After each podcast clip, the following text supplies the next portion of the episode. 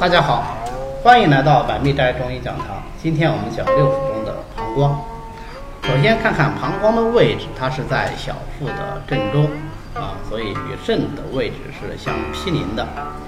那么膀胱的主要功能是什么呢？《内经》里说：“膀胱者，周都之官，津液藏连，气化则能出矣。”所以膀胱的主要功能就是两个啊，第一个是藏津液，第二个是气化溢出。那么藏津液是什么意思呢？啊，我们要看清楚是藏的津液，而不是尿液。那么膀胱呢，具有化气、收藏精液的功能。呃，这个精液。包括从小肠泌别清浊，然后既泌别之渗入膀胱啊。这个既泌别之渗入膀胱什么意思呢？就是说，小肠我们前面讲过，它有分清别浊的功能。那么它把水液之中的清的那一部分它分出来，然后往下注入膀胱。可是有人说，那小肠和膀胱之间它没有通道啊，这个水液怎么进去的呢？对，因为没有通道。所以这个水液不是流进去的，它是什么气化引入的啊？是通过气化的方式进去的啊！这就是为什么我们古人说膀胱是有下口不上口啊，它上面没有口，所以你当然不可能流进去。那么你是通过气化的方式进去的。那么这个气化的形式进去以后呢，啊，再凝结为精液啊，所以膀胱具有生成精液的作用。还有一部分精液从哪里来呢？从肺下。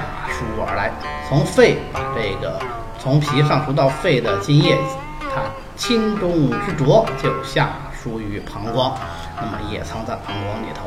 那膀胱藏了这些津液，可不是把它们都变成小便的，还要通过气化的方式，腹部这些津液到达全身。那通过哪些途径到全身呢？第一个，通过它的经脉，就是足太阳膀胱经。能够到达我们的后背啊，起到一个胃外抵御外邪的这个作用。第二个呢，通过膀胱的气化作用，它能够把这些津液中浊中之清再上输于肺，啊，重新进入肺通调水道的这样一个循环。第三个呢，才是气化已出化为尿液啊，这这三种方式啊，所以呃，尿液。是我们所谓的利，我们的汗啊，体表出的汗，以及所谓的气，这三个其实都是由膀胱气化而出的。你看我们《内经》里就说啊，天暑以后则为利，呃，则为汗与气。啊，就是说天气热的时候，啊，这些津液呢，啊，就变成汗液，就变成气。那天气冷的时候呢，啊，则为利，啊，那小便就多一些。所以我们也有这样的生活体验。啊，冬天的时候。小便就多一些啊，或者天冷的时候小便就多一些。那夏天的时候呢，喝同样多的水，那小便的量就少，因为你出的汗就多，这是这样的一个自然规律啊，我们都可以观察得到。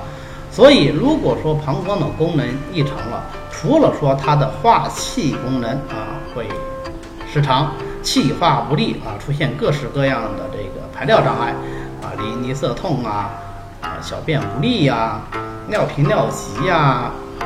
或者是夜尿增多、小便清长啊，等等等等，它还会导致什么？还会导致津液的不足啊，因为它不能够藏津液了，也不能够制津液、生成津液了，那么津液当然相对就显得不足了。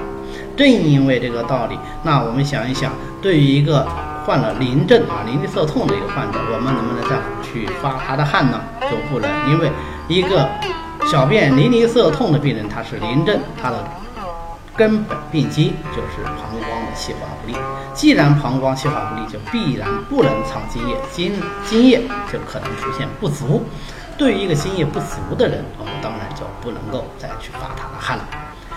那么也正因为膀胱能够藏津液，所以膀胱对于人体的水液代谢就起了非常重要的作用。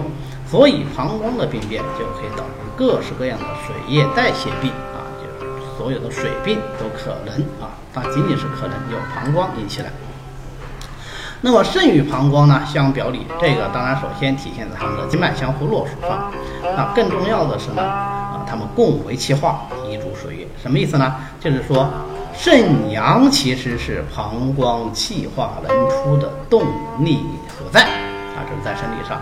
所以，如果是膀胱气化不利，那些属于虚的、不足的，我们往往要通过啊温肾通阳这样的方法来治疗它。那么正常情况下呢，如果说肾阳充足，膀胱能够气化，那么这个津液就能够自然的生成，小便就能够正常的排出。假如说肾和膀胱小表里的这功能发生了异常，那么一方面呢，就可能表现为各式各样的排尿症状啊，所有的排尿症状都可能因为呃肾与膀胱相表里的这个这一对关系异常来引起。那么另外一方面，就跟膀胱气化不利一样，导致各式各样的水病，因为本身肾就主水嘛，肾如果有病了，就容易出现各种水病。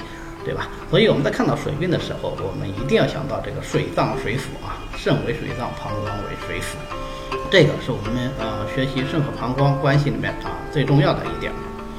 那么呃膀胱呢，咱们就讲到这里。如果各位对我们的课程感兴趣，也可以直接上喜马拉雅关注孙杰开讲，这样您就可以随时听到我们最新的课程了。谢谢大家。